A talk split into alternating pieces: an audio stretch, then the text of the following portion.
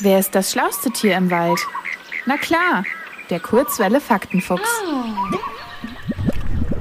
Vulkane sind überall auf der Erde verteilt. Die meisten von ihnen liegen entlang von Plattengrenzen. Die Erde besteht nämlich aus verschiedenen Erdplatten.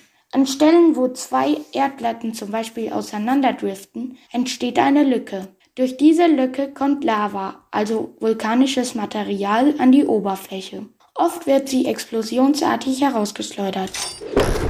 Sie wird fest und bildet einen riesigen Hügel, den wir Vulkan nennen. Es gibt aktive, ruhende und erloschene Vulkane. Als aktiv gilt ein Vulkan, wenn er innerhalb der vergangenen 10 bis 20.000 Jahre ausgebrochen ist und Feuer bzw. Lava gespuckt hat. Das ist also eine ganz schön lange Zeitspanne. Der höchste Vulkan der Erde ist der sogenannte Nevado Ojos del Salado in Chile, in Südamerika. Dieser Vulkan ist fast 7000 Meter hoch. Das ist mehr als doppelt so hoch wie Deutschlands höchster Berg, die Zugspitze. In Deutschland gibt es auch einige Vulkane, die sind allerdings nicht ganz so hoch.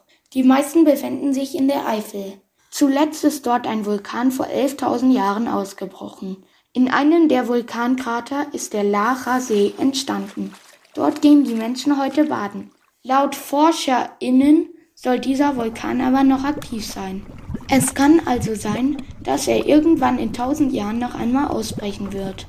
Die meisten Vulkane, die auf der Erde existieren, sehen wir aber gar nicht. Sie sind nämlich ganz tief unter der Wasseroberfläche. Denn auch am Meeresboden können Vulkane entstehen. Die Zahl der Vulkane unter Wasser kann nur geschätzt werden, denn der Ozean ist zum Großteil noch unerforscht.